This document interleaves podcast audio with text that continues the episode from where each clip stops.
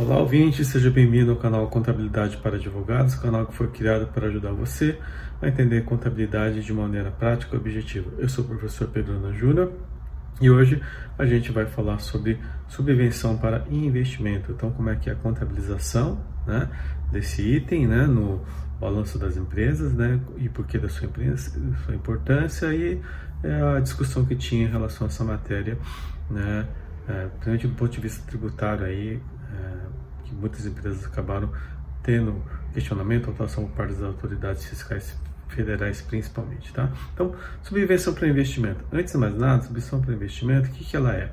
Ela é uma destinação de recursos públicos a entes privados que, é, com o objetivo de suportar gastos ou investimentos que originalmente caberiam a esses entes em razão de determinado interesse público no desenvolvimento de uma atividade privada. Então, é, o Estado, por exemplo, não tem recursos para poder desenvolver aquele estado, aquela região, aquela cidade, aquele município. Então, o que, que ele faz? Ele incentiva as empresas a fazer o investimento nesse local, né? É, uma criação de um parque industrial, de uma fábrica e vai fazer é, a geração de empregos e vai ajudar o desenvolvimento daquela região, atrair investidores para lá, atrair empresários para lá e ela vai fazer através da, desse, dessa subvenção para investimento. Então, é, ela pode se, se dar através de subsídio, né? pode através de incentivo fiscal, que esse é o mais comum, né? que a gente vê o Estado dando incentivos fiscais do ICMS, por exemplo, do imposto de renda, né? para poder incentivar as empresas a é, se fixarem lá. No norte e no nordeste isso é muito comum, alguns estados que precisam que as empresas vão lá para poder atrair o pessoal para poder é, investir lá e criar é, fábricas e, e, geração de empregos, pode ser através de prêmio e pode ser também através de doação. Então, subvenção para investimento são incentivos de governo para setores ou regiões cujo desenvolvimento haja interesse, tá? que é diferente de subvenção para custeio, que destina a compensar despesas operacionais e de produção. Então, a é, subvenção para investimento, o que, que ela é? Ela serve para poder ajudar as empresas a poder investir naquela região, tá? Então, ela é, é muito importante para poder é, incentivar as empresas, né? O exemplo do norte, né?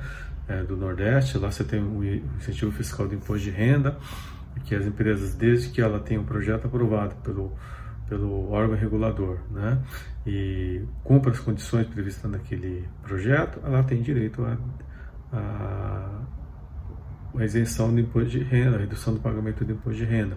No caso do Estado, o Estado ele dá um incentivo fiscal de CMS para a empresa poder é, ficar lá, poder é, crescer lá, investir lá. Então, ela tem uma redução do pagamento do ICMS, por exemplo. Então, tudo isso é considerado uma subvenção para investimento e como subvenção para investimento, a empresa teria o benefício é, fiscal e teria o tratamento contábil decorrente desse benefício. Tá? Então, a, subvenção para investimento, é, qual que é a grande mudança que tem em relação à sua contabilização? Antes da Lei 11.638 de 2007, que, como é que era contabilizado a subvenção para investimento? Era ativo né, contra uma conta de reserva dentro do patrimônio líquido. Então, a empresa contabilizava a subvenção para investimento como reserva no patrimônio líquido, não havia trânsito para o resultado. Tá?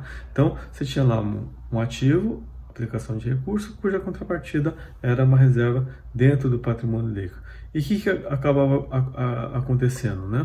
Como essa reserva, esse valor não transitava pelo no resultado, não tinha como você mensurar qual era o, o real benefício desse incentivo que a empresa tinha. Então, o investidor, o gestor, não consiga verificar se o lucro da operação era decorrente da operação efetiva ou era decorrente do incentivo fiscal que ele recebeu. Então a gente vê que em muitos casos, muitas empresas, qual que é o ganho tributário que ela tem? É o incentivo fiscal. Ela ganha no incentivo fiscal, porque é, é ali que tem o benefício real. Então, se você não transita esse resultado, não tem como você verificar. E essa reserva, né, que estava no patrimônio líquido, não era tributada, tá? Não tinha, tinha um tratamento, é, é, não era oferecido tributação, porque não transitava o resultado, porque expressamente assim a lei determinava. A partir da lei 11.638 é, de 2007, a partir de 2008, o que acaba acontecendo? a subvenção para investimento ela vai ser contabilizada no primeiro momento ativo contra passivo, né? Então, ativo contra passivo, que eh, vai ser uma receita diferida, né? uma espécie de receita diferida, e depois de cumprido, cumprido os requisitos daquele projeto, depois de cumprido as condições que o projeto é, tem, que a, a empresa tem para poder ter direito àquela subvenção, ter aquele incentivo fiscal, ter aquele incentivo para poder dado pelo Estado ou pela União Federal, se for imposto de renda, é que esse, essa receita vai transitar para o resultado. Então, qual é a grande mudança que nós temos na subvenção de investimento a partir de 2008? Ela passa a transitar para o resultado como receita. Então, vai ser uma receita no resultado, uma receita operacional, né? porque isso demonstra que aquilo impacta o resultado da operação, porque a empresa está tendo um ganho é, decorrente de ter o incentivo fiscal, então isso vai transitar pelo resultado no primeiro momento e depois, no ato subsequente, isso vai ser destinado como reserva do patrimônio líquido. Então qual é a diferença entre o tratamento contábil antes de 2007 e depois de 2007? Antes de 2007, a subvenção para investimento ia direto para patrimônio líquido, dentro de uma conta de, de reserva. A partir de 2008, ela vai primeiro para resultado como receita, aí vai impactar o resultado contábil, aí você, é, o empresário, o investidor, o usuário da contabilidade vai ter condição de verificar como é que isso transitou no resultado, como afetou, e no ato subsequente, quando depois que ele afetou o lucro contábil, ele vai ser destinado como reserva, tá? Então, essa reserva vai ser uma reserva dentro do patrimônio líquido, como reserva para é, incentivos fiscais. Então, essa receita, o que, que vai acontecer? É uma receita contábil, tá? Então, afeta o lucro contábil e depois vai ser destinado a reserva. Eu não posso distribuir, tá? Eu posso fazer o quê? Eu tenho que capitalizar, eu posso capitalizar esse valor ou manter dentro da conta de reserva. Eu só vou poder eventualmente distribuir esse valor sem ter que pagar o um imposto decorrente da sua da sua, do seu incentivo, da sua condição, depois de cinco anos. Antes disso, não. Se eu fizesse disso, eu vou ter que pagar o tributo decorrente daquilo. Então, existe um incentivo do governo né, para que esse valor não seja tributado. Está isso expressamente previsto na lei, hoje no artigo 30 da Lei 12973 de 2014. Então, é, ela é uma receita contábil, só que o que a empresa vai fazer? Se ela é tributada pelo lucro real, ela é uma receita não tributável. Eu vou fazer uma exclusão da minha base de cálculo do imposto de renda tá? e da contribuição social sobre o lucro, portanto, isso não vai ser valor tributável para imposto de renda e contribuição social sobre o lucro. É uma receita é, isenta. Tá? Então, esse é o tratamento tributário e contábil que daqui dá para a, a subvenção para investimento. Qual que é a grande discussão que nós tínhamos, principalmente nas autuações que o fisco acabou é, fazendo para as empresas, né?